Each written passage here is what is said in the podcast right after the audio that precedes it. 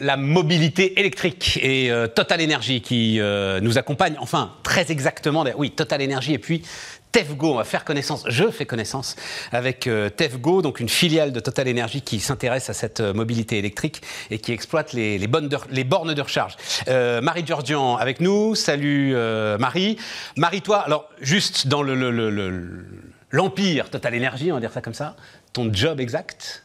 Moi, je m'occupe du déploiement euh, des bornes de recharge électrique en France, donc EV Charge, ce qu'on appelle le, périmètre EV Charge pour Total, pour Total Energy en, France. Et donc ça, ça veut dire chez de gros clients privés qui ont des grosses flottes à recharger régulièrement, mais pas seulement Pas seulement, ça veut dire on adresse tous les segments. Aujourd'hui, euh, la, la, borne de recharge électrique, ce sont ce qu'on voit le plus en Total Energy, on pense tout de suite aux stations-service, donc bah la borne de recharge publique. Évidemment, on s'appuie sur nos positions, euh, ce qu'on appelle nous notre réseau de stations-service, euh, mais pas seulement en charge publique. On va, on travaille avec des collectivités pour équiper en voirie euh, les grandes villes en France, mais également on va aller équiper des parkings d'entreprises. Donc nos clients professionnels, on les accompagne dans leur transition également vers la mobilité électrique.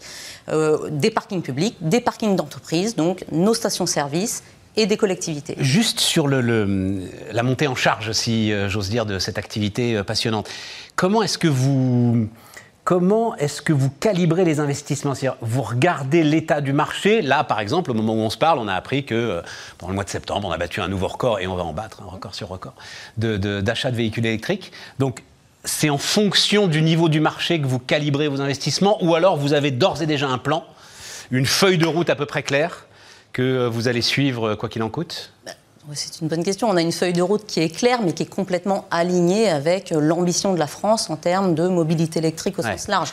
On entend beaucoup euh, de, transition vers, le, vers le, véhicule électrique. Il y a beaucoup d'incitations. Hein. Il y a des bonus qui sont donnés. Euh, on sait qu'à la fin des ventes de véhicules neufs thermiques pour 2035, il y a aussi des obligations. Hein. Les, les, flottes professionnelles, elles ont des obligations pour, pour transformer leur flotte. Mais ça, ça va se faire si, en termes d'infrastructure, il y a un accompagnement et un déploiement qui, est fait. Euh, sinon, ça, va rester comme un frein en termes de déploiement de la mobilité électrique. Donc nous, c'est notre rôle, et nous, on se positionne comme un acteur majeur de la mobilité électrique. En ce sens, on va accompagner le développement de la mobilité électrique en développant des infrastructures, donc des bornes de recharge pour ces. Mais ça veut dire qu'il faut convaincre des acteurs publics et privés? D'avancer avec vous. Il faut bien les mettre quelque part. Ces bornes, il faut du foncier, il faut.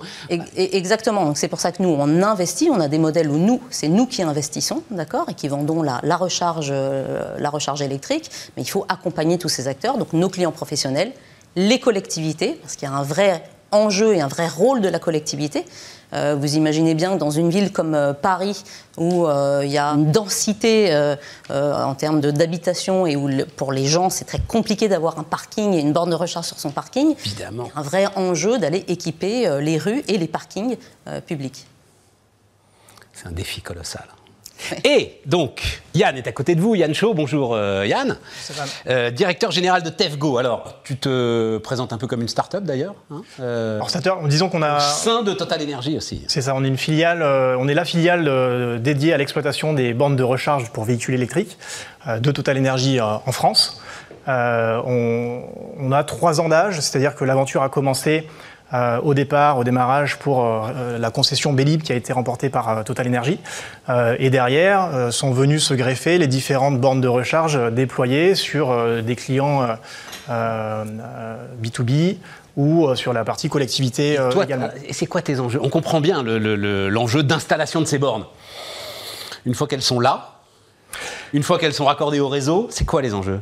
Les enjeux, c'est vraiment la disponibilité. Aujourd'hui, il y a trois euh, freins à la mobilité électrique. Donc nous, on est là pour accélérer la transition vers la mobilité électrique. Le premier enjeu, c'est le, le, premier frein, c'est euh, le coût de ces véhicules électriques. Le second, c'est l'autonomie. Et le troisième, euh, dont on parle peut-être un petit peu moins, c'est la disponibilité des bornes de recharge. Bah, de plus en plus, en fait. Et donc, Qui est lié à l'autonomie, en fait. Finalement, les deux sont intimement liés. Hein. absolument. Et, donc c'est quoi? Alors, parce que pour le coup, c'est une activité nouvelle que je ne connais pas. Et donc, c'est quoi les enjeux de disponibilité euh, sur, euh, sur un parc de, de, bornes de recharge comme celui de Total Energy? Alors disponibilité, ça veut dire déjà, il faut que la borne euh, soit correctement placée. Il faut un maillage sur le territoire national qui permette de traverser euh, la France d'est en ouest et, du nord au sud. Mais ça, c'est le boulot de Marie, d'une C'est le boulot de Marie, exactement.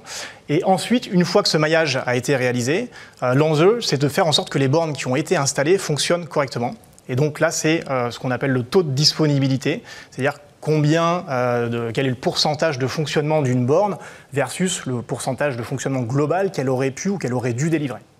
Et ça, ça passe par quoi? Ça passe par euh, alors des sous-traitants, par exemple, qui euh, sont prêts à intervenir euh, le plus rapidement possible? Enfin, comment est-ce que tu comment est-ce que tu organises cette disponibilité du mieux possible? Alors, on a, on a un schéma particulier sur les bornes de Paris où on a des mainteneurs en propre qui interviennent et qui se déplacent, qui sillonnent la ville toute la journée pour venir dépanner les, les, les différentes bornes.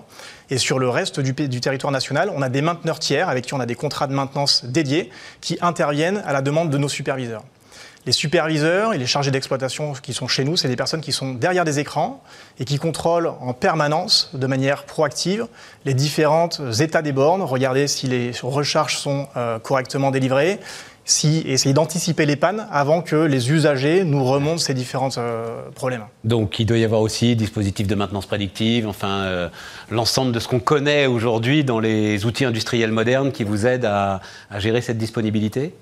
On, a, on, fait de la maintenance préventive déjà, c'est-à-dire qu'on essaye d'anticiper le maximum de problèmes la maintenance prédictive, euh, il faut un certain recul pour être capable de prédire les équipements qui vont tomber en, dysfonctionnement. On, va y venir progressivement. Tu es expert, mais je pensais euh, maintenance, comme tu l'as dit, préventive plutôt qu'effectivement euh, prédictive.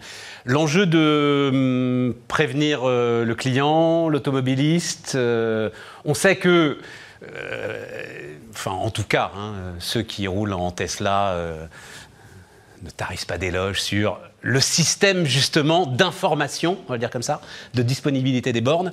Est-ce que ça, c'est euh, quelque chose qui est dans ton périmètre euh, aussi ou euh, bah, Comment est-ce que vous organisez ça? Il y a un enjeu majeur autour plus large que uniquement la communication vers le client, c'est le parcours client, ce qu'on appelle nous l'expérience client. Ouais, c'est un changement majeur par rapport aux véhicules thermiques où on ne se pose pas de questions, on a besoin de faire le plein, on va dans une station-service, ça vous prend 5 minutes, vous repartez, vous avez le plein.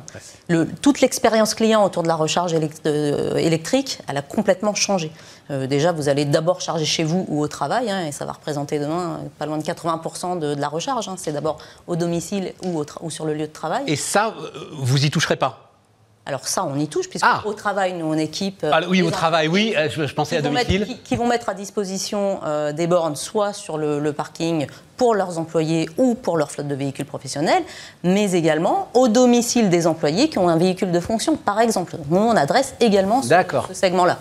Et puis après, notre, euh, mes, mes, mes, collègues euh, qui euh, vendent des contrats d'énergie pour les, les, particuliers également vendent des bornes de recharge au domicile avec des contrats d'électricité.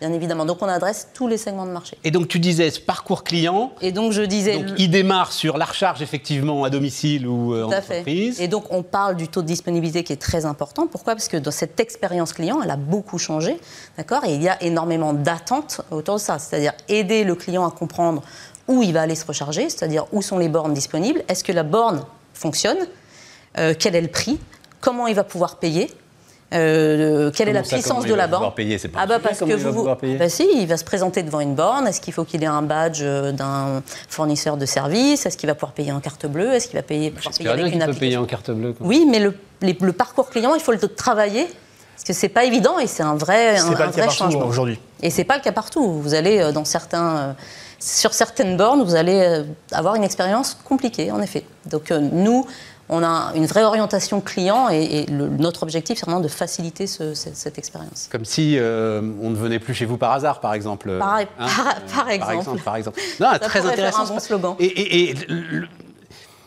en t'écoutant, je me disais, en fait, ce qu'on a tous en tête, c'est-à-dire globalement le départ en vacances, euh, il est anecdotique dans l'utilisation annuelle de la voiture électrique et pourtant il, il focalise peut-être euh, un certain nombre des irritants dans ce, dans ce parcours client aujourd'hui?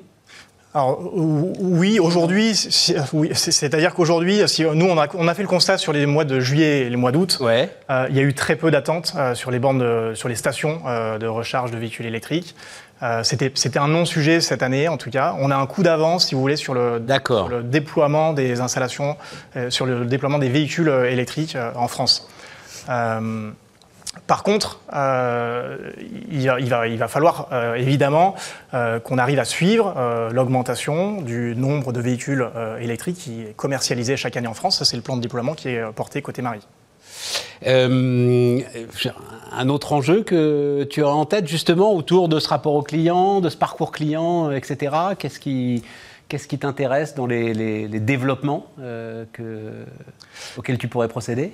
Alors aujourd'hui, on a des, on a des, déploiements à, moyen et long terme, c'est-à-dire qu'on est aussi en train de réfléchir à la manière dont on va être capable de piloter euh, l'énergie globale qui est fournie sur les différents clients. Je pensais à ça. Euh, et parmi ces enjeux-là, il y a qu'est-ce qu'on fournit en heure pleine, qu'est-ce qu'on fournit en heure creuse et à quel moment. Euh, comment est-ce qu'on réalise de l'effacement globalement si jamais on a besoin de réduire le nombre de mégawatts qui sont délivrés à un instant T pour faire face à une demande particulières. Par exemple, je pense à, l'hiver qui pourrait euh, arriver. Comment est-ce qu'on fait pour réduire, sans couper, euh, l'usager et l'impacter le minimum possible, tout en respectant les contraintes qui peuvent être imposées par le réseau? Effacement, hein, c'est quand le réseau demande à ceux qui pompent, voilà, de diminuer la puissance, voire de. Bon, on sait que les industriels, eux, peuvent le pratiquer. D'ailleurs, ils sont rémunérés pour ça. C'est vrai que pour vous, c'est beaucoup plus compliqué parce qu'il y a justement cette obligation de disponibilité permanente. Absolument, absolument. Ouais, c'est ça. En toute disponibilité, alors il y a toute disponibilité, si vous voulez, ça veut dire que les bornes euh, sont fonctionnelles et accessibles.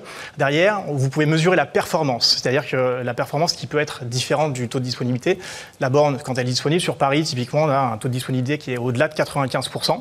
Derrière, on mesure via d'autres euh, critères et d'autres euh, paramètres le fait que la borne délivre la charge pour laquelle elle est attendue, c'est-à-dire qu'elle délivre la, la, puissance qui est correcte et les services qui sont attendus. Merci pour tout ça. Merci euh, Marie, merci euh, Yann. On est rentré un petit peu hein, dans les, arcanes. On a soulevé le capot, si euh, j'ose dire, de ce qui se joue autour de la mobilité électrique.